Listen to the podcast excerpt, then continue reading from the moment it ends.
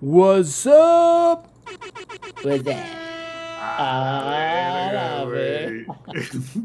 ¿Qué es eso? Ah, es que ya le pusieron. Soundboard al. Exacto. Tú vas a hacer el. Tú vas a hacer el. Ya con esto, Ándale, güey. En el ándale, podcast. ya ah. Cada, cada que el Inge. Oh, mira, es un chiste del Inge. Sí, a huevo, a huevo. Langaria.net presenta Showtime. Hola y bienvenidos a esta tardía edición 315 del Showtime Podcast. Yo soy Roberto Sainz o Rob Sainz en Twitter y como podrán ver estamos un poquito incompletos, pero pues por ahí un tal Lex se, se fue a sacarle este, dividendos a ese exótico e increíble traje que se compró hace un par de Fue- semanas. fue a pulir la pista. Y como no, loco, le fue a borrar la suela del ¿eh? zapato. No de, de- no de con cera, güey. O sea, de verdad a pulirla. Pero sí, sí, sí, pero bueno, ahorita platicamos de eso. Primero que nada quisiera darles un ligerísimo este resumen de lo que planeamos platicarles esta noche, como por ejemplo, el ingenierillo nos va a hablar de Cult of the Lamp, Sams nos va a hablar del Early Access que pudo jugar de Silica y yo les voy a hablar de The Flash, la nueva película de, bueno, ahorita, ahorita van a ver todo eso, pero pasamos primero que nada y antes de los temas principales a las presentaciones y ya lo escucharon, aquí está como no, pues obviamente es la versión en vivo del Showtime Podcast, no nos puede hacer falta el productor de la edición en vivo, Sampi Viejo, ¿cómo estás? Buenas noches. Buenas noches, todo muy bien. Este, con, pues contento de que en nuestra búsqueda de departamento al parecer ya encontramos nuestro nuevo lugar para vivir. Esperemos todo salga, todo salga en orden con eso, pero, pero pues, ah, mucha chamba, ya sabes, no tiene que pasártela bien.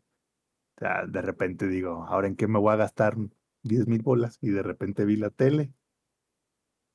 Para, les voy a dar contexto. Ayer, el día de ayer, que fue ayer, ¿no? Sí, fue ayer alguien en Amazon eh, le picó el clic que no era y una tele que normalmente está como en 14, 15, que es este, de hecho es 4K, 120 Hz, HDMI 2.1, todo, o sea, la- lo trae todo, güey.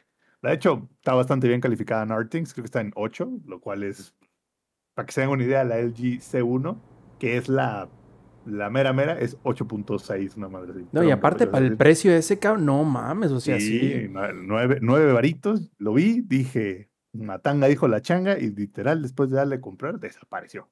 Así que tuvimos, tuvimos suerte, así que estamos contentos. Mañana llegará, ya les diré si sí están, independientemente del, del precio de 14, a ver si sí realmente vale la pena esa tele. Si a Sams no le cumple en la oferta, va a hablar a la Profeco, güey. Como Claro, güey. No, ya lo mandaron, güey. Ya me dieron la ahí. de HL. Le van a mandar. No, no te vayan a dar gato por liebre, güey. checa bien que sí sea. No, pero Era un modelo a, a poner escala, mamón. ¿no? Con razón tan barato, cabrón. Era mamón, ¿no? Oiga, banda, me llegó una de arcilla, ¿no? Sí. Pero bueno, todo bien. ¿Cómo estás tú, ingenierillo? Ya que andamos listos, andamos este cenando ya, los chamacos cenados, ya uno ya puede descansar tantito. Ay, mira, ya ahí veo a, a Ella y a, y a John, este, nuestro eh, rey de, de Japón. eh, de aquí de México, él es nuestro emperador, nuestro emisario, ¿verdad? De todas las cosas Japón. Entonces, qué bueno, qué bueno que están aquí. Y digo, yo dije, ay, como es martes, no se va a conectar nadie, ¿no? Pero qué bueno, ¿no? Aquí estamos, estamos listos para cualquier eh, temilla que gusten discutir. ¿Y tú, Robbie, cómo andas? Pues un poquito acalorado, pero digamos que eso es normal, muy bien. eh, sorprendido porque ya muchos dirán, o sea, no nos basta retrasar el Showtime Podcast hasta el lunes, tenemos que llegar incluso a estos extremos de grabar hasta el martes, pero miren, lo importante es que aquí andamos y te... A dif-. A diferencia del Zampi que está ganándola y disfrutando su super oferta, yo ando sufriéndola más o menos porque me acabo de descubrir que mi Play 5 ya no lee, ya tiene astigmatismo, miopía eh, y todo lo que se, todas las enfermedades oculares posibles habidas y por haber, porque ya no lee discos, pero bueno, vamos a ver qué hago con él porque sabrán ustedes, plebes, que si fuera de garantía como mi Play ya está, quieren mandar a que les hagan un mísero e insignificante cambio de lectora de discos, te cuesta una tarifa plana de 4.200 pesos a Sony. Dije, O como el 30% del valor de la consola. Eh, Sí, les dije como la banda Bueno. Recodo, acábame de matar, ¿para qué me dejas herido? Porque no, no mames, güey. Pero pues ahorita vamos a ver qué hago con él, con este Play, porque creo, por ahí el- un familiar de un amigo dice que estaba buscando un Play, se lo voy a vender barato, eh, porque pues no, no sirve la lectora y ya me compró uno nuevo. Se lo va a vender barato, guiño, guiño. Exactamente. Este, pero bueno, ya, ya veremos eso que, que sucede más adelante. Lo triste de todo este asunto es. Ah, lo tengo hasta allá. Es que me di cuenta que la lectora no servía justamente cuando le puse el disco del de Final Fantasy XVI que me llegó ayer y así de. Chingo a mi madre, ¿no? Pues sí, pues así voy a terminar haciendo. Chingo a mi madre hasta ver qué, qué, qué sucede. Ah, bueno, chico, mi madre. Exactamente, pero eso será una anécdota que les terminaré de contar en las próximas semanas, ya que se resuelva todo este desmadre. Pero si conocen a alguien que quiera comprar un PlayStation 5, de este, entre comillas, versión digital en 7500 pesos, díganme y a lo mejor hacemos este hacemos negocio por ahí. Este, en fin, antes de pasar ya ahora sí a los temas principales, recordarles a todos nuestros queridos este, podcast escuchas que nos acompañen en las grabaciones en vivo, que por lo general tenemos programadas a hacer los domingos a las 7 y media de la noche, horario de la CDMX, eh, a través de twitch.tv de Buenal Langaria, pero sí, en- como en esta ocasión, que no solamente se aplazó, sino que se canceló varios días la grabación del Shooting Podcast, pueden encontrar en nuestras redes sociales eh, los días y las horas en las que se va a hacer la transmisión en vivo y que pueden encontrar todas en un mismo lugar en langaria.net, diagonal, enlaces. Muchachos, empecemos. ¿Con quién empezamos? ¿Quién quiere ir primero? A ver, Zampi, Inge, no se Yo peleen. quiero, yo, yo quiero hablar de Starship Trooper versión versión arma. No, es este, que por cierto, es un juego que me, para computadora nada más por ahora, que tiene un vibe muy Starship Troopers, ¿no? Muy este de los humanos llegaron a este planeta porque pues aquí hay libertad enterrada, ¿no? En las minas o en los recursos básicos, ahí hay libertad y tenemos que ir por ella Y democracia, que no se te olvide. exacto, democracia. Entonces, va más o menos de lo mismo de Starship Troopers, o sea, tiene como más o menos una historia similar. La manera de los enemigos que son bichos, monstruos, algo así, contra humanos. Da todo el vibe de Starship Trooper, ¿no? Y es este juego que es, es RPG y es FPS, ¿no? Al mismo tiempo. Y pues sí, como el Roberto me dijo, ¿quieres ver? Yo, a ver. Este, resulta que es, yo pensé que era, yo pensé que era de, ¿cómo se llama? Bohemian Interactive, creo que se llama el publisher, pero resulta que no es de Bohemian In- Interactive, y esto está muy interesante, sino que es de una incubadora de proyectos de videojuegos de Bohemian. Entonces es como Bohemian Interactive Presents, algo así. O sea, ahorita por aquí tengo el nombre del programa. Es como, de hecho, ah, acá está. Ah, qué pinches, este, chingones me salieron. Se llama Bohemian Incubator, así se llama.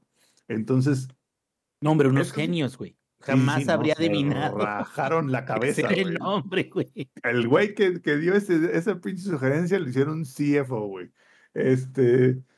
Ah, bueno, entonces, esta, este estudio. Oye, es Zampi, eh, Antes de que continúes, dice Ela, para los que tenemos menos de 30 años, ¿qué es Starship Troopers?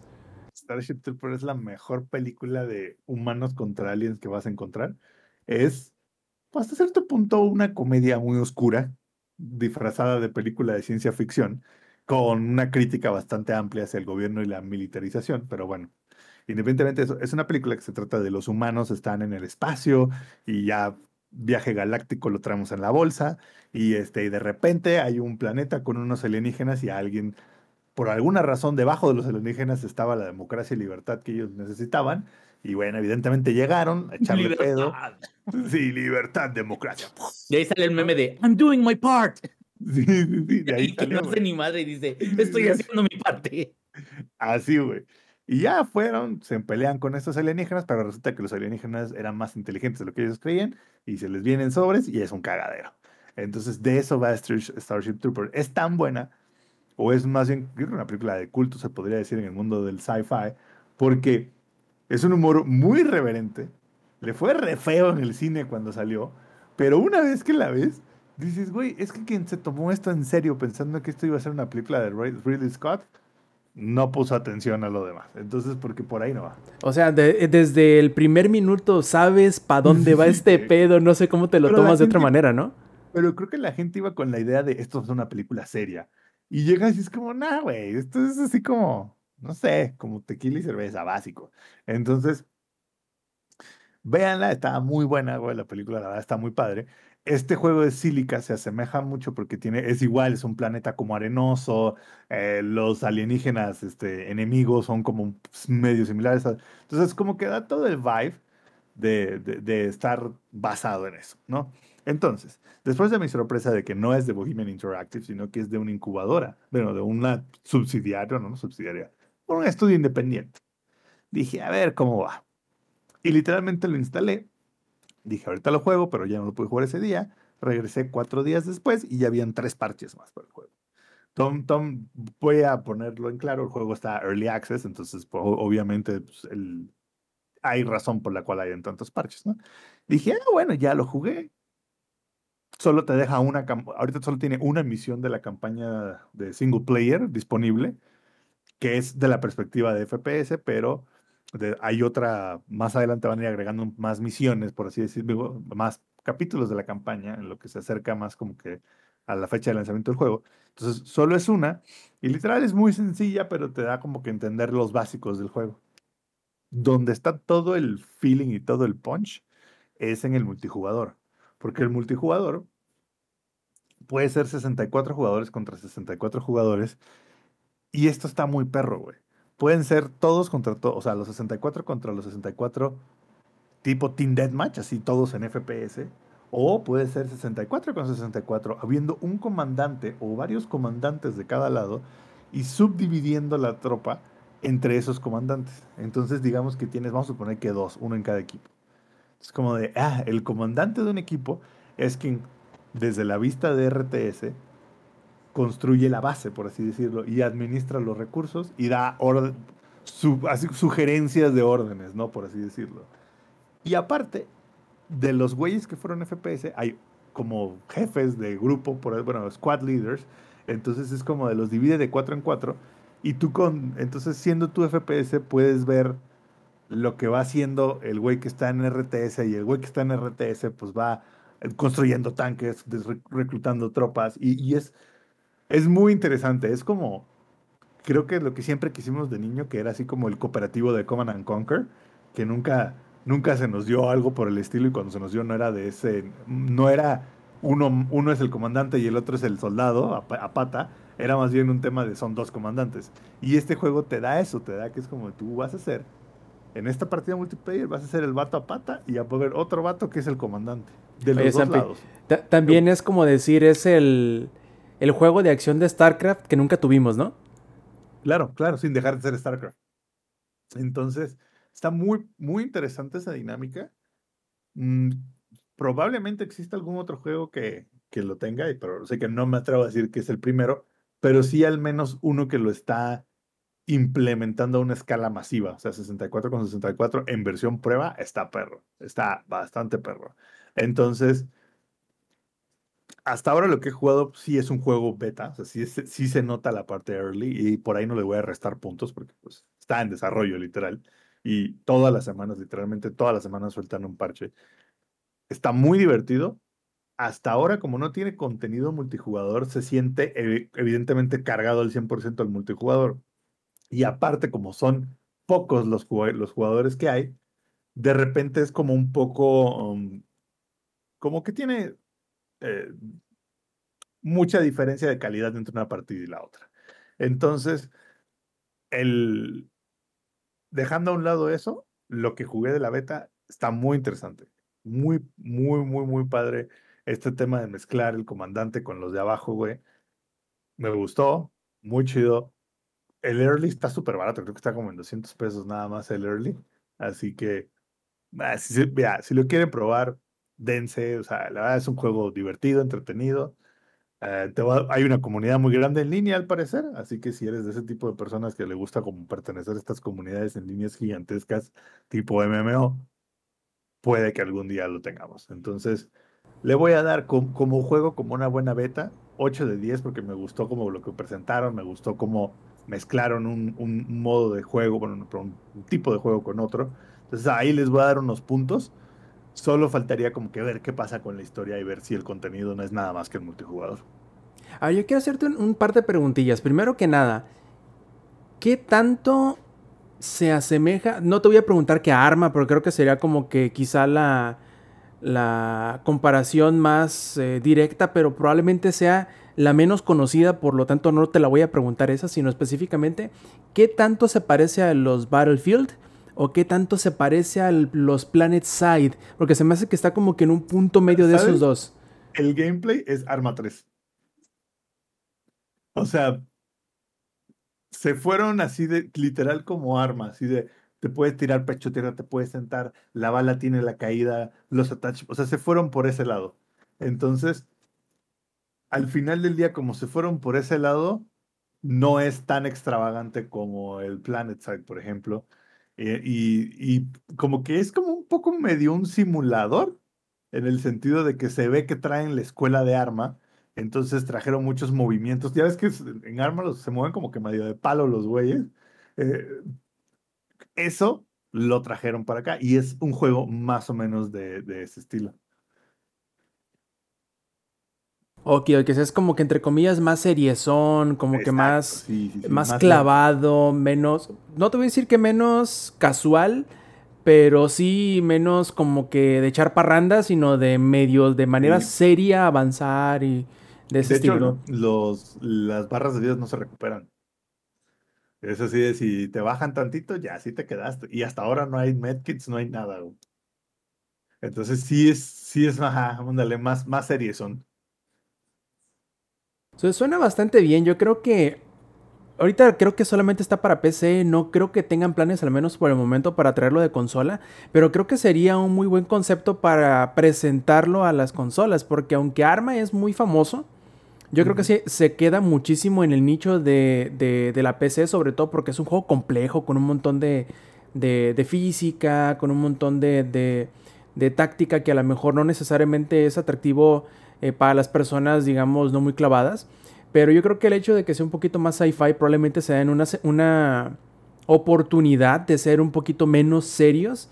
Y quizás sea el juego que pueda llegar a suplantar un poquito, porque yo, yo sé que que no es el mismo feeling, pero que pueda eh, reemplazar un poquito el vacío que a lo mejor se siente que está dejando un poquito eh, Battlefield.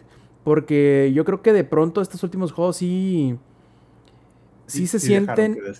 No, no que dejen que desear, sino que han ido, han ido acercándose más a, querer hacer la espectacularidad eh, o lo, lo, hardcore FPS de lo que es Call of Duty que lo que recordábamos un poquito más para atrás de los eh, de Bad Company 2, por ejemplo, o de o de Battlefield 3.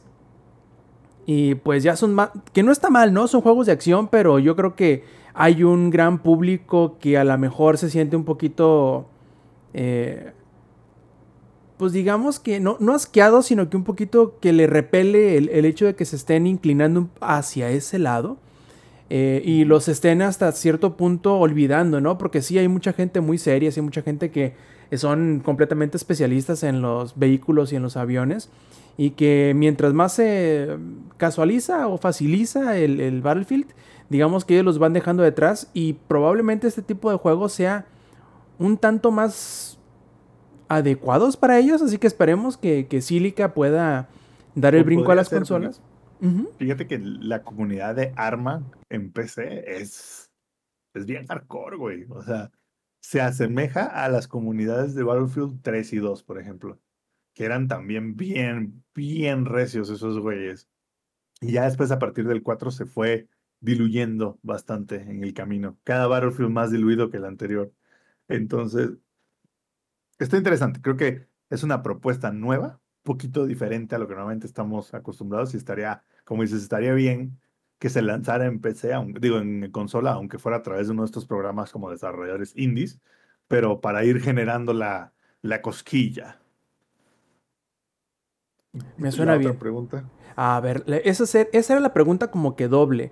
Y la otra es, este, ¿tiene mecánicas de captura de, me imagino que captura de puntos, ¿no? Estratégicos. Todavía no. Fíjate, ahorita, digo, como está en beta, está en versión 0.7, no le han agregado temas de captura de objetivos y así. Hasta ahora, de hecho, el modo es muy sencillo porque el modo es destruye la base del otro antes que la tuya, un edificio en específico. Entonces, están tan básicos que no, no tienen hasta ahorita como capturar un edificio o a lo mejor así de que ah, la, misión es agarra esto, ve para allá y luego, no, o sea, está, está bastante sencillo, o sea, se nota la parte pues, cruda del desarrollo, por así decirlo. Y también la otra cosa que yo escuché mucho decir, eh, por eso mismo también lo, lo comenté de, de StarCraft, es que era muy similar a lo que en algún momento fue Fat Princess, que era como un MOBA, pero tú eras los minions. O sea, tú no eras un héroe, tú eras los minions y había un montón de jugadores que, que todos iban a hacer cosas diferentes, que iban a agarrar recursos, se ponían a construir cosas, reparaban construcción, reparaban este, edificios, etcétera, etcétera. Entonces, yo escuché que Silica era más que nada como, imagínate una partida de StarCraft en donde tú no necesariamente eres el comandante todo el tiempo, sino que tú eres el Space Marine que va a hacer rush, que va y flanquea al enemigo. Entonces, ¿qué tanto se asemeja a esto? ¿Hay vehículos que puedas mejorar, sí, etcétera? Fíjate, sí, sí se siente más, como lo dices tú, como StarCraft. Ese, el güey comandante es como de, hay que ir aquí, aquí, aquí, aquí. Y eh, en las barracas te dan la opción de cambiarte tú qué clase de soldado eres y treparte uno de los tanques o vehículos que hizo el comandante. Y de ahí vas, te, te ponen en tu madre, responeas. ¿Sabes? Entonces, sí se siente así de que el, el, comandante es el que lleva más el control y el que va a dictar la, el, el destino de la partida. Y los otros, los jugadores de Apata, pues ni siquiera ven todo el mapa. Entonces, ya desde ahí, como que te. La diferencia está abismal entre uno y el otro. A ver, ya que, ya que mencionaste ambas cosas, primero, ¿qué tan grandes son los mapas y caen en es, el. Uh -huh. Es gigante, güey. Solo hay uno, eso sí. Pero es uno como con siete. No, dos, pero son dos mapas como con ocho secciones. Y sí están chonchos, muy chonchos. Ah, ok. Y la otra, ¿qué clase de vehículos hay? Eh, o sea, si hay de mar, de tierra, de, de aire, ¿qué clase de vehículos hasta, hay ahorita al menos? Hasta ahora solo hay terrestre. Ya en un parche, creo que el siguiente parche van a poner aéreos y marítimos. Y ahí sí no han dicho nada porque el planeta en el que está es un desierto. Entonces, mmm, como que por ahí a lo mejor no, no va. Perfecto, entonces se, se, nota bastante prometedor, ¿eh? vamos a seguirle el paso de, sí, de, de, cerca en los próximos meses y pues, años a lo mejor de desarrollo y muy seguramente ya que hay una versión más a, a, adelantada volveremos a tocarlo y pues a ver cómo ha ido mejorando, que digamos que el hecho de que venga a lo mejor de una subsidiaria o de los, este, de, de los becarios de Bohemian. de los becarios. Así es que digamos que promete al menos un poco, eh, vale la pena mantenerlo en, el, en la mira. Y no sé, algún comentario para cerrar o... Ahora sí que sí, si les gusta más o menos el tema de arma medio mezclado con StarCraft en versión básica, by the way, porque esto es un beta, creo que ese les, les va a gustar. Puede que, puede que llene un vacío que StarCraft dejó. Y checa este segue. Hablando de vacío, algo que podemos utilizar para llenar un vacío es un katamari como el que está jugando, el ingenierillo ahorita. A ver, ingenierillo, cuéntanos cómo te ha ido con. A ver, ¿cómo se llama este nuevo Katamari Damacy? Porque tiene un nombre medio raro. Cuéntanos, Inge. La, la, la, la, la, la, la, la, la, la, la, la, la, la. Ay, qué bonito está el Katamari. ¿Sí me escuchan? ¿No me escuchan? Es que veo que tienen caras como que no sé si los escucho. Este se llama este Katamari We Love Katamari Reroll y eh, Plus y Royal Reverie, que no sé si se pronuncia así de esa manera, pero no importa, güey, porque Katamari es amor.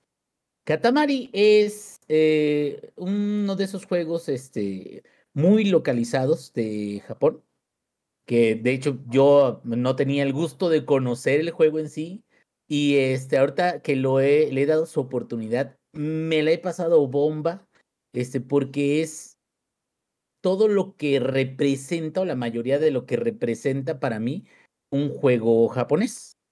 Digo, ya platicamos en alguna ocasión, ¿no? De que, eh, por desgracia, algunas personas decían que los JRPGs eran como muy, muy localizados de, es que esos son japoneses y todo eso, y lo usaban de una manera despectiva.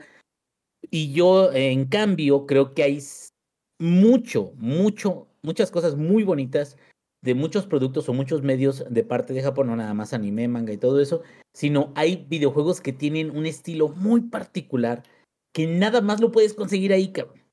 No lo puedes conseguir En ningún, bueno, no he visto si hay videojuegos en India. La verdad, también los hindús tienen como que una forma muy particular de, de mostrar sus historias. Pero en este caso, eh, Katamari, ¿qué es? Katamari es una bolita, una pelotita con piquitos a veces o, o colores y todo eso, que un personaje, que el personaje principal es el príncipe, el cual también puedes cambiar por otros personajes. Pero el príncipe personaje- de todo el cosmos, por el favor. príncipe de todo el cosmos, sí, o sea, no, no estamos hablando de el príncipe de Inglaterra, el príncipe, na, na, na, les das cachetadas con tu Katamari, güey. No, es el príncipe de todo el cosmos, pero aquí el punto es este. Este Katamari toma en cuenta otros Katamari, como el Katamari, no sé si Dama era el nombre, lo mencionan mucho, pero no sé si es como el previo eh, a, a esta entrega, pero el rey, el rey de todo el cosmos, es, está este, junto contigo todo el tiempo en cada una de las misiones o de los niveles. Y el rey te platica de que antes de este juego que tienes, ellos generaron un problema que fue destruir todas las estrellas. Todas las estrellas las destruyeron por completo. Entonces, la historia se podría decir que del Katamari anterior o del juego anterior era de que tenías que crear objetos tan grandes como para llenar las estrellas de nuevo, lo cual es un concepto raro, pero muy bonito, si te pones a pensar. O sea, ponte a hacer estrellas, para ponerlas en el firmamento. Y aparte, tiene un humorcito muy chingón. Yo, la neta, me, me enamoré de, de la forma en la que trata. Son diálogos muy sencillos, pero es, es, es una forma muy bonita en la que trata el tema. ¿Por qué? Es un poquito como este, algunos minijuegos o algunas cosas muy particulares, por ejemplo, digo, no exactamente, pero de algunas cosillas que yo he visto de Yakuza, como que, como que algo que podría parecer muy ridículo para otros, o en otro contexto de videojuegos, o en otra región, lo toman en serio. Y al tomarlo en serio, le dan profundidad y, y, hacen que se vuelva una experiencia única y muy bonita. Te voy a decir, por ejemplo, cuál. En el en Yakuza este, Kiwami, el 1, hay un jueguito de cartas. Ese jueguito de cartas en realidad es, pues es un juego donde supuestamente tienes bichos que en realidad son unas muchachas con poca ropa que pelean entre sí y es piedra, papel o tijera. Es RNG, pero no es tan RNG como, como las peleas de muchachas en, en el Yakuza 0.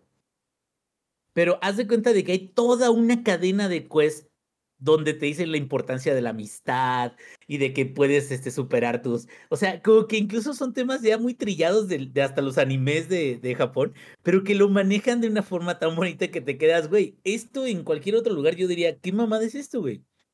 Qué ridículo es esto. Y no, cabrón, con la seriedad con la que se toman cada una de las cosas que hacen es lo que lo hace muy, muy, muy memorable. El punto es este. Katamari lo que es es esta pelotita que ya les había contado con diferentes piquitos, donde tú vas a entrar a un nivel y tú estás chiquitito, chiquitito, eres el príncipe de todo el cosmos, pero estás chiquito. Pero lo que puedes hacer con ese Katamari es que lo vas empujando o moviendo de lado o moviendo este, hacia atrás. Lo mueves por todos lados y el Katamari se podría decir que es va recogiendo absolutamente todo, como si fuera muy pegajoso, ¿ok? Y una vez de que va recogiendo cosas, va recogiendo, por ejemplo, cuando apenas está chiquitito, puede recoger fichas de refresco, clips, lápices, plumas. Y, y lo bonito es de que cada vez que vas agarrando una cosa nueva, en la parte superior izquierda tienes un medidor de qué tanto vas haciendo más grande tu Katamari. Entonces, tú lo que, tu objetivo es, en tanto tiempo tienes que hacer este Katamari de un metro. Y ahí vas, y entonces tienes que pasar por todo el mapa. Y los mapas, lo que me gusta mucho es de que precisamente se adecuan al tamaño de lo que quieres hacer. Es decir, cuando apenas empiezas los primeros niveles, tú llegas al cuarto de un niño que su cuarto está muy sucio. Entonces, la presentación es todo. Entonces, la presentación de los monitos, los monitos están incluso muy sencillos gráficamente, no es nada complejo, pero eh, como que tiene mucha alma el juego, como fue hecho con mucho cariño eh, por, por la franquicia en sí, porque tú llegas con un, monito y en el monito le dices, este, hola, ¿qué tal? Y dice, yo amo Katamari desde la vez pasada que, bueno, hacen mucha referencia a los juegos anteriores o al juego anterior, yo lo amo tantísimo, quiero, quiero hacer Katamari, pero mi cuarto está demasiado tirado, necesito que me ayudes. Y entonces, para empezar la misión, tú dices, sí, quiero empezar la misión. Y entonces subes en el firmamento y llegas donde está el rey. Y el rey es una chulada de personaje porque hace como que no le importa nada, pero le encanta que lo amen y que lo alaben por los catamaris. Oye, Inge, ¿te habías puesto a pensar? Bueno, e, este, como dando un poquito de contexto, este We Love Katamari Reroll es como que el remake del segundo juego. Katamari. Damacy fue el primer juego y de hecho ya tuvo un reroll hace un, un año, creo. Bueno, el chiste es que si te pones a pensarlo de esta manera, el rey de todo el cosmos, bien podríamos decir que es un proto Giga Chat. Y sí es. sí, porque incluso, eh, por ejemplo, en este ejemplo que les di de, ay, por favor, ayúdame a a recoger mi cuarto, es como, oiga, señor, queremos recoger el cuarto de este niño. Y el rey así de, no, no nos interesa para nada. Pero es que entonces nos vamos a quedar sin alguien que nos alabe por los Katamari. ¿O qué dices? Vamos inmediatamente. Pero o sea, tal cual, es como los memes así de, sí, vamos en este momento. Y, y lo, lo bonito es de que es muy sencilla la interacción, es muy sencillo el juego. Eh, ahora sí, de que los controles también son, eh, no son complejos de entender, pero tienen su gracia para, para manejarlos, ¿eh? Quiero que sepas de que hay una misión que todavía no la termino, donde tienes que hacer un catamari de 3 metros, creo que en 6 minutos, algo así. Y, y ha habido un par de intentos que le he dado y casi llego, pero no puedo. ¿Qué quiere decir esto? En el nivel donde tú estás es un mapa, en este caso el que le estaba platicando, el cuarto del niño, donde tiene este, sus eh, libros, sus, eh, todo, todo el tiradero de lápices, de fichas, de juguetitos, de cosas en el suelo. E incluso lo chingón de todo esto es de que una vez que recoges todo, y una vez que, porque aparte puedes también volver a subir el catamari a la cama, lo puedes volver a subir al, al librero, puedes volver a agarrar más cosas, puedes incluso agarrar animales, agarras una rata, un gato, lo que puedas pasar encima de él y que el catamari tenga el tamaño suficiente para que se integre en, en la pelotita, lo que sea, eso lo puedes agarrar e ir sumando y se va haciendo más grande, más grande, más grande. Ahora, aquí el punto es este. Una vez que ya consigues este tamaño que te están pidiendo, ahora, eso es como, a ver qué tan grande lo puedes hacer. Si logras el objetivo principal, ok, pero podrías hacerlo más grande probablemente. Y ahí tienes como una lista de récords. Pero la lista de récords que te da el historial de qué has hecho o cómo lo has hecho, también incluso te separa qué tipo de objetos son los que están formando tu Katamari. Entonces, hay algunos que te dicen, eh, la mayoría fue pura basura, o la mayoría fue puras cosas de dibujo, o la mayoría fueron peces, o la mayoría fueron adornos, o la mayoría fueron comida chatarra. Y, y lo chido es de que entonces cada Katamari es único, si te fijas, porque depende mucho de cómo vayas explorando los mapas y cómo todo, hasta las personas se pueden unir al Katamari, güey. Todo, absolutamente todo se puede unir a la pelotita siempre y cuando tenga el tamaño adecuado. Es una gozada, acá. Y aparte, deja de eso, güey. Ah, los niveles están muy bonitos. eh, eh, ya les había comentado de que el chat mayor del cosmos te dice, sí, como no, no, no hay pedo, dale. Eh, este, y la forma de presentar cada uno es muy sencilla. Y aparte, cada nivel tiene una cancioncita que no se te quita de la pinche cabeza, cabrón. La música está muy bonita. No diría que es a lo mejor tipo orquesta del nivel, no sé, de, Monster Hunter World. No necesita. Es un, es un set de canciones o de música de todo el juego que son catchy, que, que este, son pegajosas, que gustan de, de, ser tranquilas para no fastidiarte porque tienes, eh, pasas bastantes minutos en ese tipo de, de, este, de interacción, de tratando de hacer la bolita más grande. Y pareciera entonces de que si tú ves de primera instancia el juego, te quedas, oye, pues este juego está súper fácil, te ha de aburrir en cinco minutos, cabrón. Y no, la verdad es de que tiene varias misiones. Las misiones te piden, te, va- te llevan a diferentes mapas, se abren nuevas secciones del mapa después de cierto este, tamaño que tengas en tu Katamari. Te, aparte tiene una sección donde tú puedes elegir el tipo de canciones que vas a poner en tu menú, eh, puedes ver qué tipo de objetos has eh, recogido. También de esta manera los objetos se vuelven de como coleccionables, porque puedes volver a jugar a un lugar donde ya sabes de que hay ese tipo de objeto y si se te perdió el objeto, pues puedes desbloquearlo. Aparte de que también en cada mapa hay otro familiar o conocido del príncipe del cosmos. Y estos familiares o conocidos, pues son monitos que tienen otro color, tienen otro tipo de sombrerito, que es un sombrerito como horizontal, muy bonito, y que también puedes intercambiar el lugar con ellos para que ellos sean los que jueguen en, tu posición. La verdad, yo me sorprendí un montón. Tengo todavía que hacer, jugar un poquito más para poder hacer la reseña escrita, tal cual, porque creo que sí se la merece. Pero creo que lo, lo que está muy chido es que tiene muy bonito corazón este juego. Y son de ese tipo de juegos que es difícil conseguir, pero que también entiendes un poquito cómo hay, hay ciertos gustos muy de nicho que, que, te dan una experiencia que no consigues en cualquier lugar o con muchos de los juegos que tenemos eh, eh, de este lado del charco. ¿Cómo ves, Ese es un punto muy, muy curioso que, que, tocas.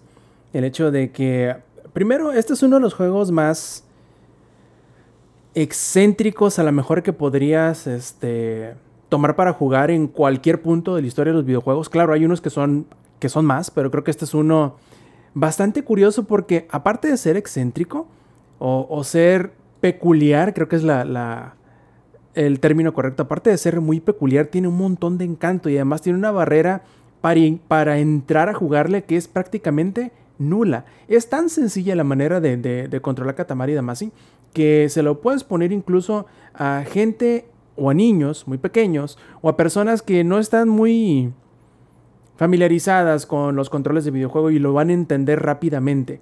Porque con los mismos sticks, tú dependiendo cuál de las dos palancas hagas hacia adelante, va a ser de qué lado empujas más fuerte la, la, pelota. De manera tal que si lo empujas más del lado derecho, giras la pelota hacia el lado izquierdo, empujando más el lado derecho hacia enfrente.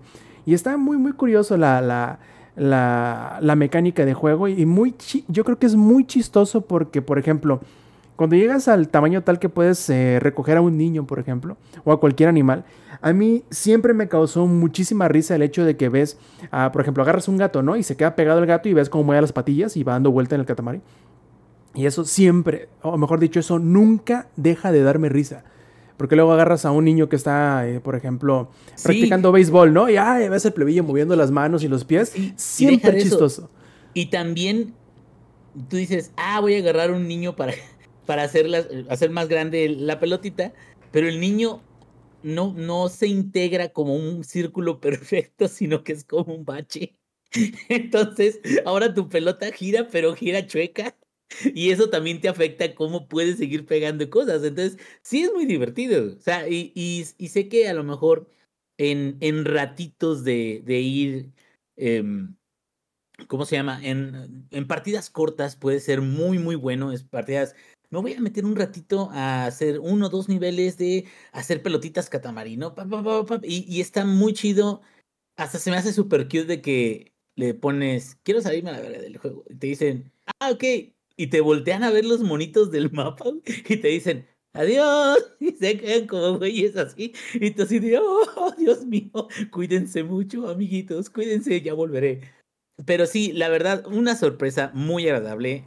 Como dices tú, eh, peculiar, peculiar porque sí, incluso digo, siendo honestos, hablando de esto de, un juego peculiar, no es para todas las personas, que es lo que platicábamos, creo, este, el, no sé el podcast pasado, de que viste que Mele dice, dice eso, o sea, hay ciertos juegos que no son para todos, y, yo creo de que si no tienes la apertura de, de, de descubrir o de jugar cosas diferentes, me quedo sí va a ser complicado de que tengas experiencias tan agradables como esta, porque creo que es muy puro. Es, es, un, es un jueguito muy a gusto y es un jueguito que, que creo yo de que me da gusto haberlo conocido, pero me habría gustado conocerlo desde antes, cabrón.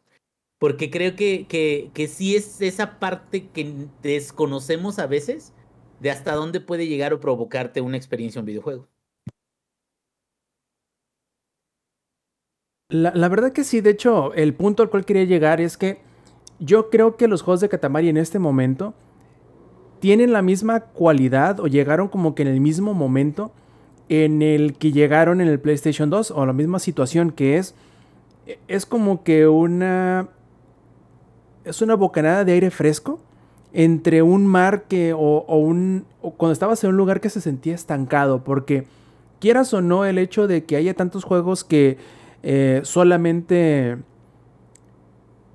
o, que mejor dicho que se liman tanto las asperezas que tienen para ser atractivo a todo tipo de público que terminan siendo todos muy similares y tú dices como que no me llama la atención jugar este juego porque se parece mucho a otro que ya jugué, que en realidad se pareció mucho a otro que salió el año anterior y termina siendo hasta cierto punto aburrido, ¿no? Te, sientes como que te entumeces ante la, ante la cantidad de juegos que hay en el mercado. El mundo abierto, eh, los Far Cry, los Assassin's Creed, o sea, ahí te quedas, o sea, qué bueno que las nuevas versiones salen con nuevos eh, gráficos, si quieres verlo así, pero sí necesitas de vez en cuando salirte de ahí del nicho, de, tu área de confort de, y, conocer cosas nuevas, cosas que a lo mejor pues vas a, vas a disfrutar, o sea, no sabes. Exactamente, yo creo que este te, te, saca del entumecimiento y te mete el calambre como, como pocos, ¿no? En realidad es un juego bastante encantador que si no tuvieron la oportunidad de jugar el original, el Play 2, si no tuvieron la oportunidad de jugar el remake que salió creo que por ahí de, de PlayStation 3, ahora tienen una oportunidad más de volver a jugar el que yo creo es el juego más completo de toda la serie. Creo que son tres los que hay. Y para mi estima, el segundo, que es el cual es el remake este del que estamos hablando, Will of Katamari, eh, creo que es el que se siente más redondito. Tiene la historia más encantadora, donde este, exploran mejor los personajes, donde brilla más la personalidad de todos ellos, em, en donde el estilo gráfico llega en su máximo punto y además la música se refine de una manera tal que forman una tormenta perfecta en el Will of Katamari que es es un gusto volverlo a ver ahora con un nuevo motor gráfico, para plataformas nuevas, en un montón de lugares, porque llegó para el Switch, para la PC, para el Play 5, para el Xbox Series. Entonces, no hay ningún tipo de excusa para, para saltárselo. Entonces, eh, para mí el original siempre fue una recomendación a todas luces. Yo no veo cómo este no lo vaya a hacer, pero tú que lo jugaste, dime, ¿es una recomendación a todas luces? ¿Qué calificación le pondrías? A todas las personas que, que gustan de, de juegos, por ejemplo, como eh, Yakuza, todas las, las, cosas. Es, es, que yo sé que menciono mucho Yakuza, pero Yakuza no es tanto que sea muy excéntrico, muy peculiar, pero sí tiene partes chiquitas que son muy peculiares, o ciertas misiones, o ciertos minijuegos, o ciertas, o sea, ese tipo de cosas que salen de la norma convencional. Esto en particular siento que es muy agradable, muy bonito. De hecho, una de las cosas que me gustó mucho fue que vas aprendiendo cómo es el juego, vas agarrando unos cuantos niveles y de repente te ponen un quest, o bueno, una misión o una, una solicitud de que quieren eh, juntar en un katamari al sol. Y tú te quedas, ah, pues vamos a hacerlo. Y te dejan intentarlo. Pero para poder hacer eso, cada vez de que terminas un nivel de manera satisfactoria, las personas que empezaron la solicitud siempre le dicen al, al rey chat del cosmos, ay no, ya no quieres el catamari, quédeselo usted. Y entonces lo que hace el rey del cosmos es de que ese catamari lo sube al, al, al firmamento, lo sube al espacio y se vuelve un planeta. Y se vuelve el planeta del niño de, que le recogimos su cuarto, el planeta de peces, el planeta de esto. Y esos planetas lo que hacen es de que son como tus trofeos, que para este cuesta en particular o para esta solicitud necesitas tener muchos planetas para poder tener el tamaño apropiado para poder juntar el sol a un catamarí. Y te quedas, ¿qué pedo, güey? O sea, todo lo que acabo de decir no tendría sentido si no conocía el juego. Diría, ¿qué, qué vergas estás hablando, güey? Pero la verdad es de que es súper sencillo, súper simple.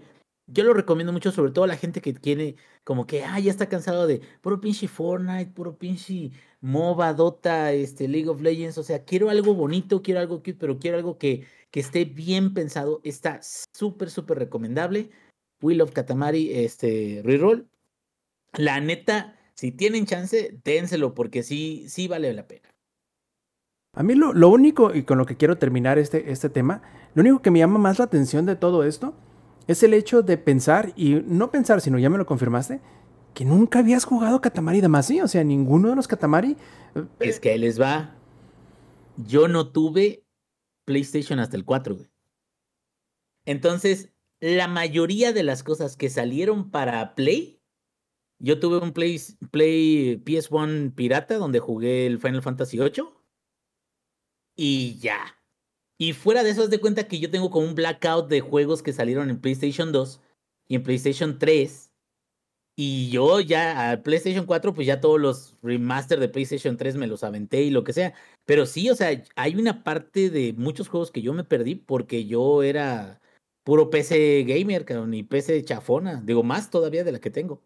Ya saben que yo no tengo una máquina de la NASA para, para jugar como Zampi, pero de ese tiempo, de plano desconozco muchas cosas. Te no, pierdes, padrino. No me aban no, no, y me quiero armar una, me quiero armar una, güey. Pero, ¿sabes qué? No me jugué, con decirles que jugué el Metal Gear Solid, la versión de PC, que mi PC en ese entonces eh, era como un PS1, yo creo. Y me perdí de todos los demás Metal Gear, hasta el Phantom Pain.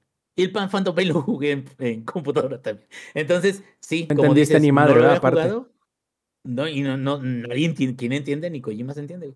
Pero bueno, eh, aquí el punto es ese, que sí, o sea, qué gusto de conocerlo ahorita ya a mis 53 años, güey.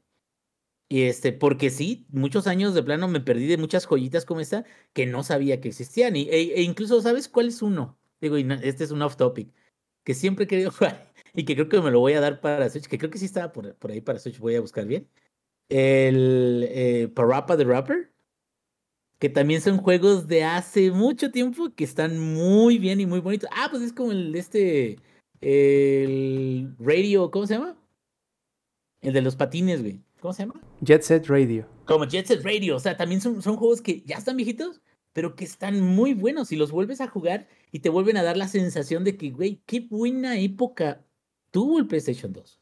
Pero qué buena, güey. O sea, hubo un montón de cosas que salieron en ese entonces y no, no, no dependían tantísimo de ahorita, porque siento que ahorita el problema es, o una de dos, o te integras a, a, los modos de distribución como Game Pass o como el PlayStation Plus de las nuevos tiers y todo eso, si eres un indie o algo así, o tienes expectativas grandísimas porque eres un título AAA y si no las cumples ya valiste ver.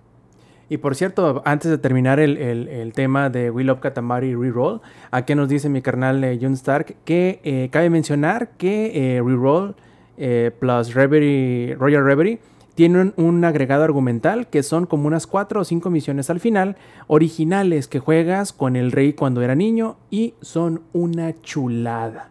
Ah, mira, tiene hasta DLC, perfecto. ¿cómo le, hace, ¿Cómo le hace John para saber tanto? John, ¿cómo le haces? No duerme y juega todo el día. Eso es. Ah, se me hace que sí. es la envidia hablando, ¿eh? quisiera ser como él de grande. No necesitar dormir y, poder jugar todo el día. Pero así es esto. Este, y bien, pasemos entonces, Inge, asumo yo que ahí terminamos, ya no tienes nada más que agregar, ¿o sí? A ver. De Katamari no. Ah, perfecto. Entonces pasamos al siguiente tema que quiero hablarles de The Flash.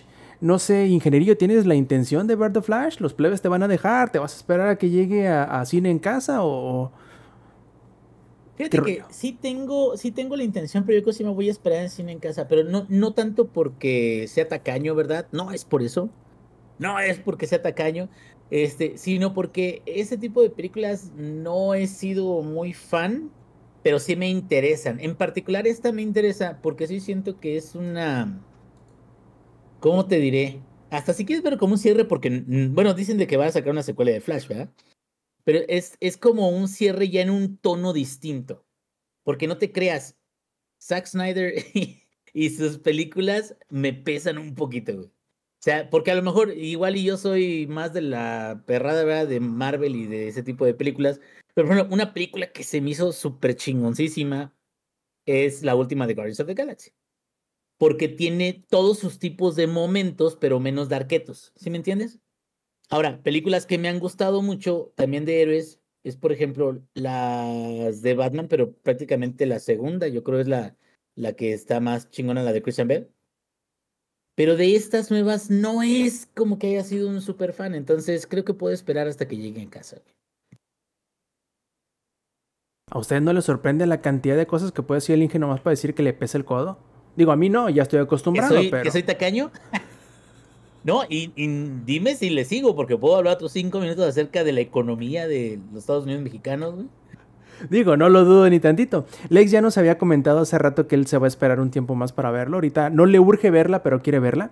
A ver, Sampi, ¿tú te- tienes interés de ver The Flash o algo así?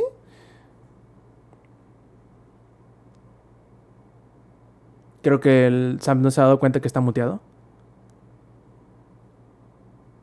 O bueno, Ya, ya, ya. No, ya. Es como que no, no, no puede quitar el mute. No, no me interesa en lo absoluto ver The Flash. No, la- y la pregunta no era como para spoilearles ni nada por el estilo, nada más alejado de la realidad. Eh, a lo que iba yo es de este que me parece bien chistoso porque la película este, este viernes es el tercer viernes que, que, que he estado en taquilla y me pareció muy curioso el hecho de que yo fui, salió un viernes y yo fui el sábado de ese fin de semana el que le siguió, o sea, cuando tenía una semana y días, ¿no? 10 días en, en cartelera.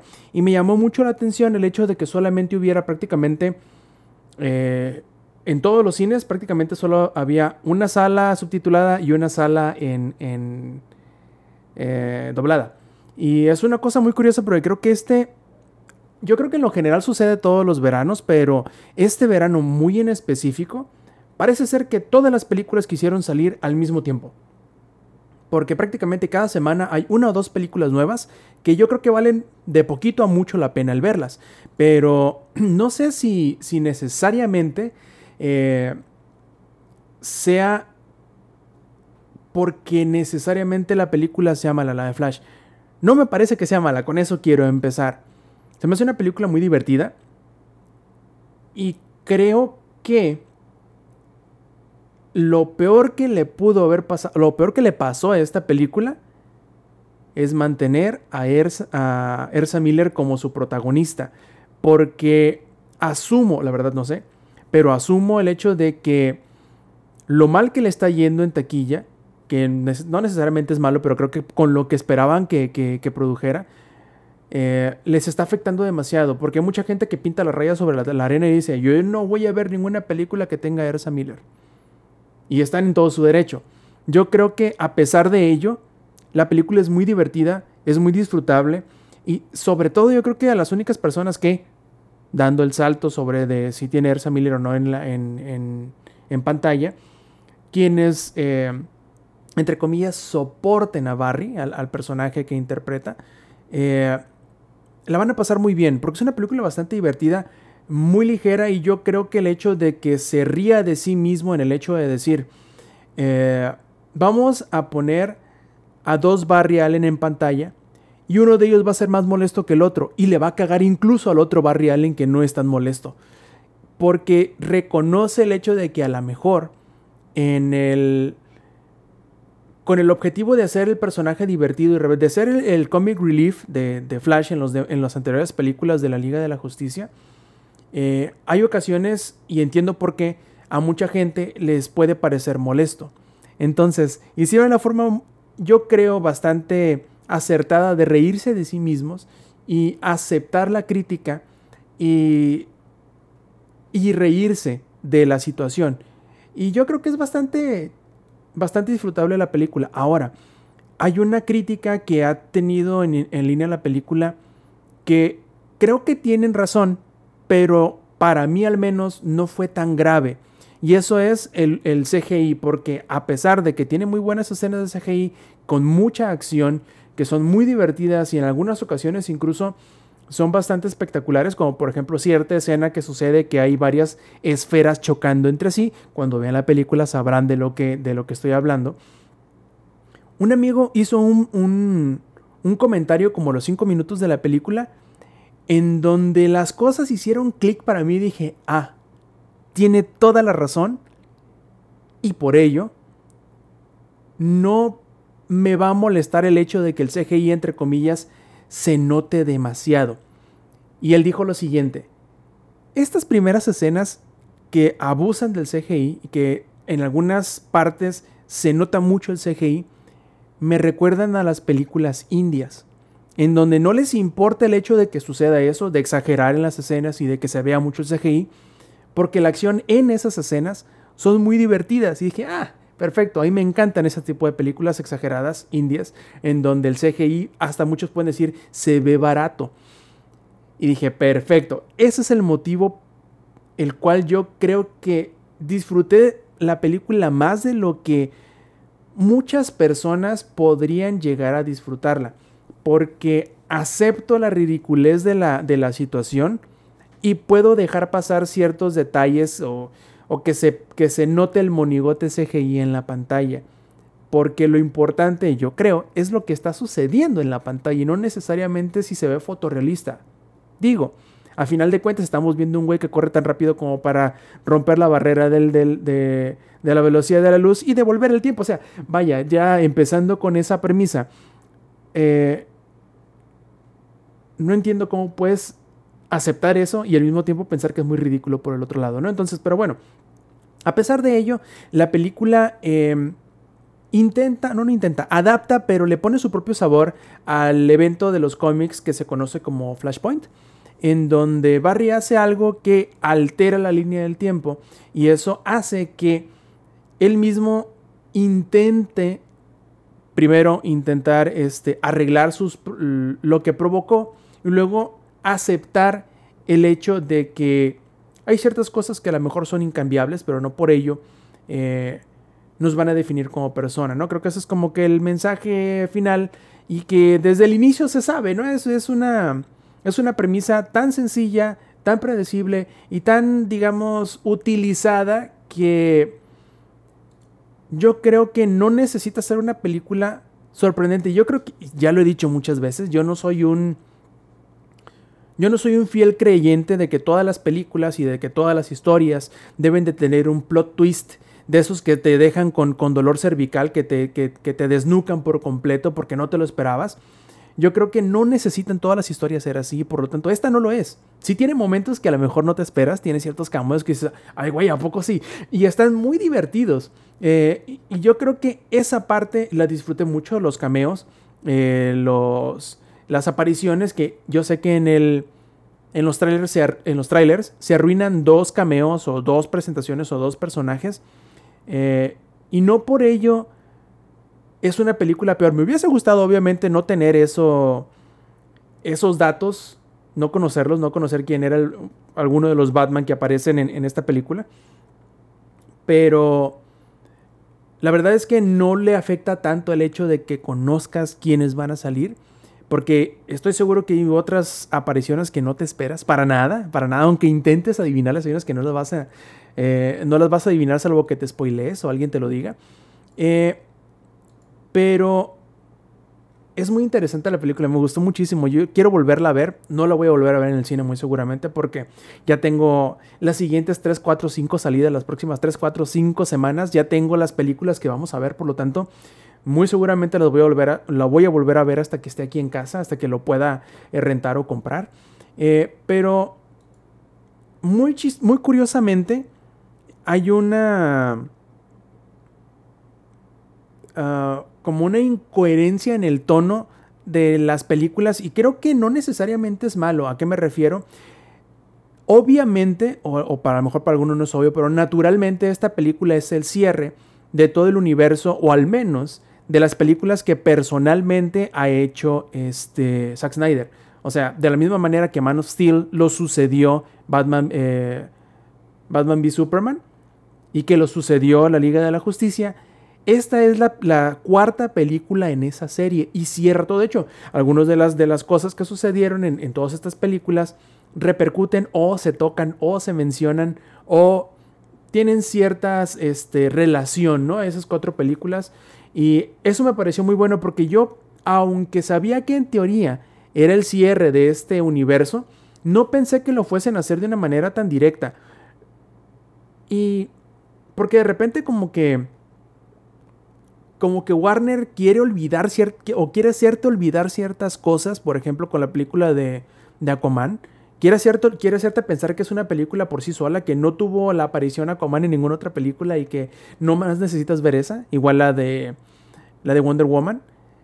Pero este esa secuencia o esa importancia que se dan entre sí todas estas cuatro películas se me hizo muy interesante. No, no pensé que fuesen a hacerlo tan tan ¿cómo decirlo?, que formaran parte tan estrechamente en un mismo universo y eso está bastante interesante. Eh, ¿Me pesará el hecho de que no se le dé continuidad? Probablemente pesar no es la palabra correcta, pero me hubiese gustado que, eh, como lo han hecho hasta ahora fuera de las películas de, de, de Snyder, que hubiese más películas de superhéroes de DC, pero que no necesariamente tengan que ver con consigo mismo. Yo creo que de la misma manera que pienso, y es de mi opinión que no todas las películas deben de tener, o no todas las historias deben de tener un plot twist. Eh, yo creo que también la gente se está empezando a cansar, no necesariamente de los superhéroes, muchos argumentan que hay fatiga de superhéroes, yo no creo que la haya. Lo que yo a lo mejor creo que es posible que te cause fatiga es el hecho de que todo, de que quieren hacer que todo tenga que ver con todo. Y eso hace que te sientas obligado a ver un montón de películas para entender lo más nuevo. Y eso probablemente sea lo que más em, dañe o hiera a la experiencia de ver una película. Y si tú haces un standalone que a lo mejor tenga el mismo personaje y el mismo actor que ya salió en otra película, como por ejemplo la de eh, La Mujer Maravilla o la de Aquaman, pero que, que no necesites ver nada más y que a lo mejor tampoco agreguen nada más al universo en lo general o al, o al multiverso o a lo que tú quieres ver al, universo cinematográfico, es un gran plus porque no, no tiene tanta carga o no te da tanta flojera el no haber visto una película en la secuencia para poder disfrutar de la otra. Y, y yo creo que eso es lo que deberían de hacer y espero yo en algún grado eso sea lo que vayan a, a, hacer con el universo expandido de DC ahora que... Eh, se me fue el nombre, el, el que ahora es el, el, el, dueño de lo de DC y que hizo los Guardianes de la Galaxia. Bueno, ya que este güey, James Gunn, eh, tenga las riendas de DC, espero que puedan hacer un poquito más de esto, porque para serles sinceros, por ejemplo, la invasión secreta, ahí tiene 12, 12 episodios y yo sé que mucho de ello, de que no, no tengo mucha emoción por verlos, es porque lo voy a ver con mis amigos y probablemente no me voy a juntar con mis amigos a verlo hasta dentro de varios meses y vamos a tener varios capítulos para verlo. Pero entiendo cómo a la gente le vaya a dar flojera porque necesitas, necesitas ver para entenderle o, o, darle seguimiento bien a la invasión secreta, necesitas ver todas las películas anteriores de Marvel, todas las series anteriores de Marvel, para entenderle. Y si no has estado desde día uno dándole el seguimiento, imagínense tener que ver, no sé, 30 películas y tener que ver como 5 o 6 temporadas. Es un montón, es una, es una carga psicológica de tener que ponerte al día que mucha gente ya no está dispuesta a hacer, ya no está dispuesta a invertir, sobre todo cuando hemos tenido un par de años o tres quizá, en donde la oferta de Marvel no es necesariamente la más, iba a decir constante, pero creo que la constante estos últimos años ha sido la mediocridad quizá, que no son malas películas probablemente, pero no son buenas tampoco. Y eso no es motivación suficiente para muchas personas para echarse el clavado a ello, ¿no? Volviendo a The Flash, yo creo que... Rap, rap. Dime. Fíjate que esa... E, ese cansancio, ese desgaste de, de la audiencia es sobre todo cuando sienten que es un solo producto que simplemente no termina. O sea, como que el, el, es, es un problema incluso que, que le pasa desde hace años a Mundo de Warcraft que la gente se queda, ya cábenlo, por favor, ya, ya, o sea, ya, ya. Y digo, hay, hay, me imagino que hay gente que sigue pagando suficiente como para que digan, no, ni madre, vamos a seguir sacando dinero de aquí. Pero es que a en ver, Inge, realidad. cancela tu suscripción, pues a ver, ¿qué, anda, ¿qué tanto le haces? Ahí te va, esta es la magia, güey. Ya no estoy suscrito desde hace como cuatro años.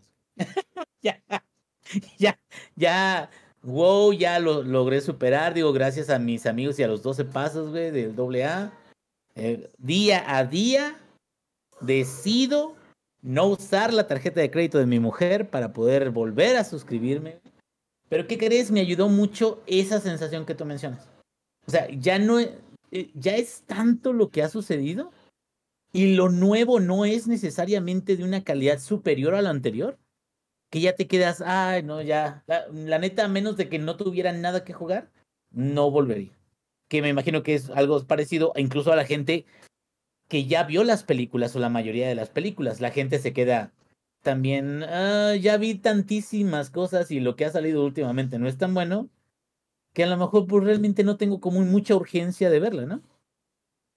Fíjate que aquí él acaba de decir un, un punto muy importante que es una idea que yo también he tenido a lo largo de estos últimos años. Eh, y es que él dice, el problema con esas películas es que son una parte de varias, ya no son autoconclusivas. Exactamente, porque si te fijas, o si recuerdas, ingenierillo, si recuerdas, eh, Zampi, las películas, las primeras de Marvel, no solamente estaban construyendo un, universo cinematográfico, sino que eran por sí mismas buenas películas, buenas series. Ahora, o de los últimos años para acá, después de... Y específicamente se siente más después de, de, de Endgame, parece que todas las películas solamente te prometen algo a futuro y no tienen, o no, o no siempre tienen, la fuerza para sostenerse por sus propios argumentos ellos mismos. Y eso es increíblemente dañino porque la gente pierde interés. O sea, a final de cuentas no es voy a ver una buena película de superhéroes que además le suma al universo cinematográfico al cual forma parte. Ahora parece ser simplemente vamos a hacer promesas que vamos a cumplir quizá en una película de Avengers, pero la película está... eh, y eso no le llama la atención a la gente.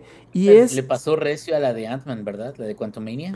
Exactamente, exacta. Y a mí me duele mucho porque Ant-Man me gusta mucho. Las primeras dos son re buenas, pero desgraciadamente es. Vamos a utilizar los. Vamos a tomar las piezas del Lego que arman a un Ant-Man, pero los vamos a utilizar en una forma diferente. Ya lo ves así desde lejecitos y dices, pues fíjate que sí tiene X, Y, Z partes que forman parte de Ant-Man, pero no están armadas de la manera que deben de ser. Se siente algo raro. Yo creo que aunque sí es disfrutable, le no le falta el respeto, sino como que tú notas que algo no está bien ahí, a pesar de que yo creo que vale la pena verla, pero no es lo suficientemente buena para llegarle al nivel de las anteriores, que a muchos incluso les parece que las anteriores no son necesariamente grandes películas, pero eso es lo que más me duele, y si, o, o mejor dicho, eso es lo que más le duele a las películas de Marvel, y si le sumas, Inge, a todo esto, el hecho de que parece ser que el plan, el flan que están queriendo hacer con todos estos ingredientes que vienen en las películas que no que no terminan siendo buenas por sí mismas, ese flan no estamos viendo cómo chingado va a cuajar. O sea, todas las promesas que están haciendo a futuro en una película que la- prometiendo en una película a futuro cumplir esas promesas no se ve por dónde.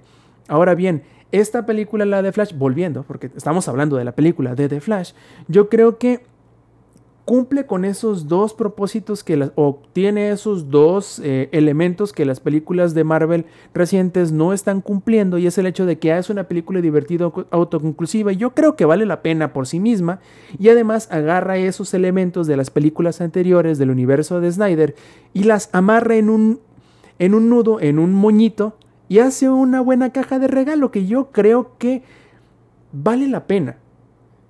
Eso es punto y aparte, de si tú quieres apoyar una película que tenga a Ezra Miller en, la, en, en su nómina y que le vaya a otorgar cierto tipo de dividendos, y o, si lo quieres ver de este lado, que tenga que apoyar a Warner, o sea, si tú quieres mandar a la chingada a cualquiera de ellos dos, yo entiendo perfectamente que no las quieres ver, la película, pero yo creo que si tu,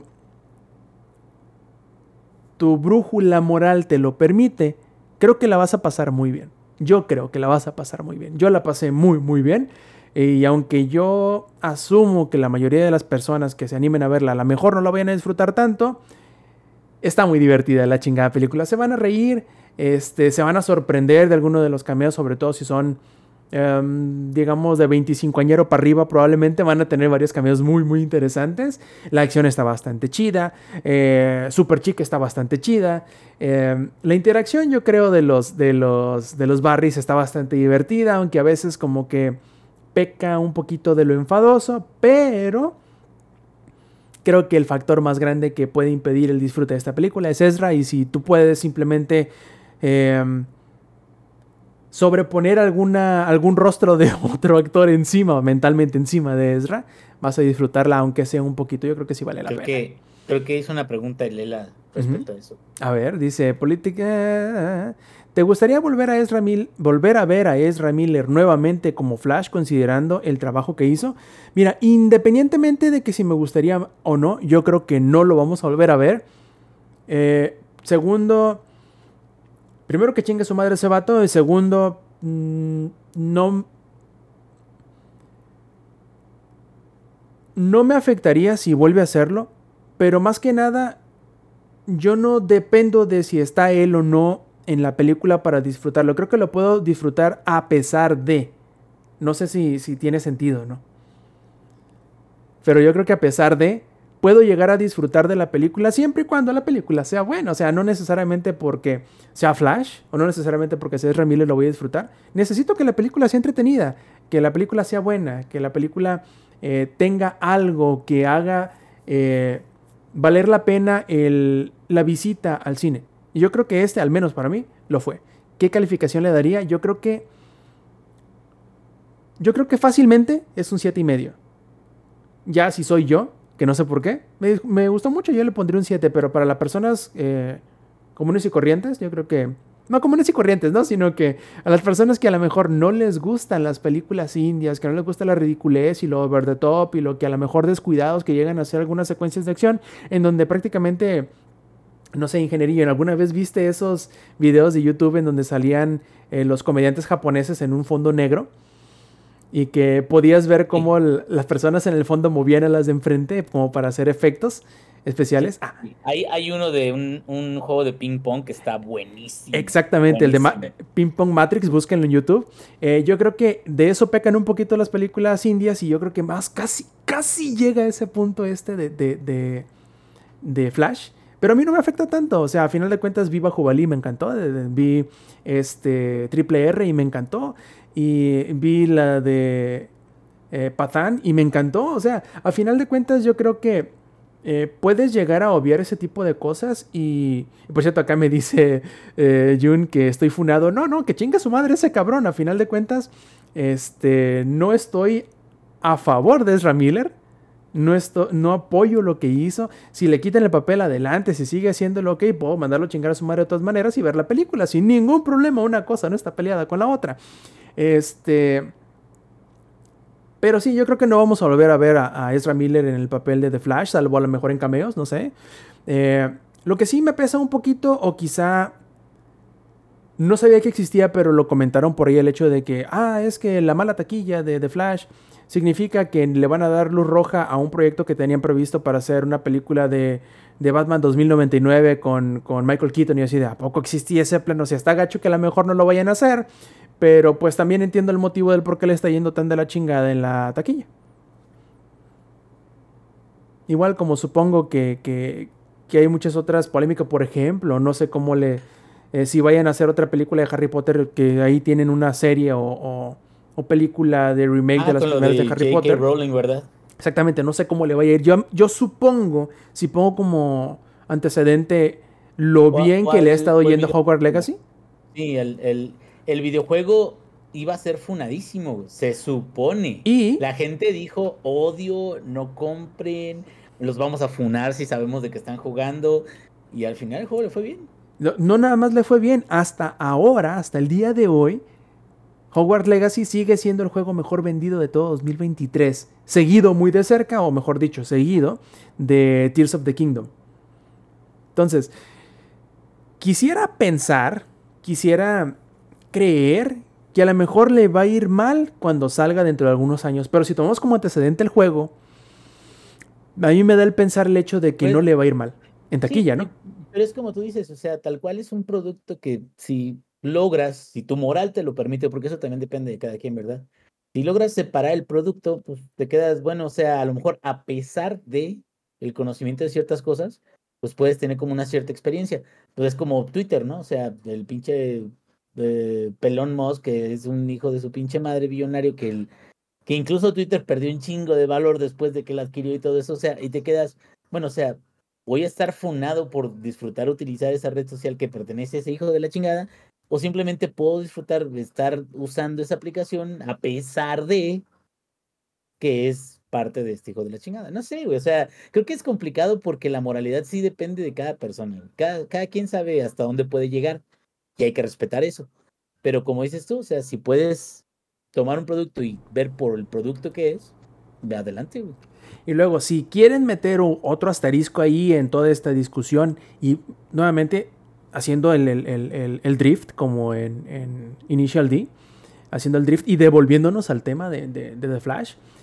Eh, si hay algún beneficio, digamos, al hecho de que esta película sea de Warner, es el hecho de que Warner particularmente ha sido bastante enfático en el hecho de estrenar sus películas en medios digitales y o en HBO este, muy muy rápido. Por lo tanto, seguramente al mes de haber salido en el cine ya va a estar para compra digital y un par de semanas después ya va a estar en HBO y un par de semanas después ya va a estar para, para la compra en, DVD. Entonces, ustedes saben qué hacer con ello. Yo les digo que muy seguramente vayan a pasarla muy bien. Quizá no, no sea el- la película este, sombría y seria, por decirlo de alguna manera, como son las de Snyder. Pero pues está cagada, la verdad. Hay mucha acción, hay varios cameos bastante divertidos. Eh, yo creo que hacen una reinterpretación de Flashpoint bastante interesante. No, no creo que a lo mejor sea eh, la mejor. Yo creo que la, la animada que hicieron de, de Flashpoint hace unos cuantos años es muy buena. Y- pero está divertida, está divertida. Yo creo que no se la van a pasar mal. Más allá de si les provoca este una reacción visceral el hecho de ver al, al menso ese de, de Ezra Miller en pantalla. Así que cuéntenme qué tal les va en el cine, si es que, o si la deciden ver cuando salga en, en- de cine en casa. Cuéntenme qué tal les fue, si la disfrutaron o no. Y de este, y si manden a chingar a su madre también a Ezra Miller, como ya también mandamos a chingar a su madre a, a JK Rowling, porque bueno, si igual no les importa tanto, a mí tampoco me importa tanto este mentárselas cada que, que respiren. Por favor, vayan y chingan a su madre esas dos eh, desagradables personas. Este, entonces, a ver, aquí se nos acaban los temas que teníamos programados. Este, ingenierillo, ¿quieres hablar de algo más? ¿Nos guardamos este Cold of the Lamb para la, el fin de semana? mira, o- vamos a guardarlo porque siento de que podemos extendernos un poquito. El juego, mira, nada más para adelantar, está muy completo y le agregaron aparte este más contenido en Endgame. Que siento que eso también es algo de una de las quejas que tenían. Y hasta ahorita de, de lo que llevo jugado, sí me ha pasado como unas dos veces errores o bugs. Pero fuera de eso, creo que está en mucho mejor estado que cuando salió, ¿eh? Y eso que cuando salió le fue muy bien. Ay, cabrón. Oye, dije, acá me, Eh. me corrige mi carnal Jun en el chat. Me dice, no, no, no, no, no. No funado por ese cabrón, sino por habernos dicho personas comunes y corrientes. No, pero lo dijimos al principio. Pero lo dije Jun con cariño. es, es Lo dije con nuestro- cariño. Es nuestro rey corresponsal allá en Japón. Entonces, ¿cuál? Es más, te voy a funar yo, Roberto, ¿eh? Sí, sí. Ah, caray, Ah, ¿ahora por qué? Dices que no lo dijiste con intención, ¿verdad? No, no, no, no, es que no. No, era- lo dije no- con cariño. Ah, o sea, entonces sí lo dijiste, hijo de tu pinche. No, De que, la, de que las personas comunes y corrientes dije que a diferencia de mí a lo mejor no le gusta el cine indio. nah, es, ah, ese, ah, ese fue el ah, contexto ah, con el cual lo ah. dije. Sí lo dije, pero lo dije con cariño. Bueno, pero sí raspa, güey. Sí raspa un poquito. Ah, con cariño y todo, pero raspa un poquito. Es que no raspé el mueble, raspé el piso donde estaba el mueble, ¿no? Ándale, ándale, algo así, algo así. Uy, perdón. Y el hela- y ya, ya te andas sacando el clip, el heladito. Que me saque otra cosa, pinche la digo. Este, oigan, ¿se acuerdan de alguien que dijo en WhatsApp que, que nos alcanzaba en el, o sea, no sé, alguien que dijo que no se iba a poner a tomar el día de hoy, o sea, quién sabe, Hijo, ¿no, no, ¿no le suena nos a alguien?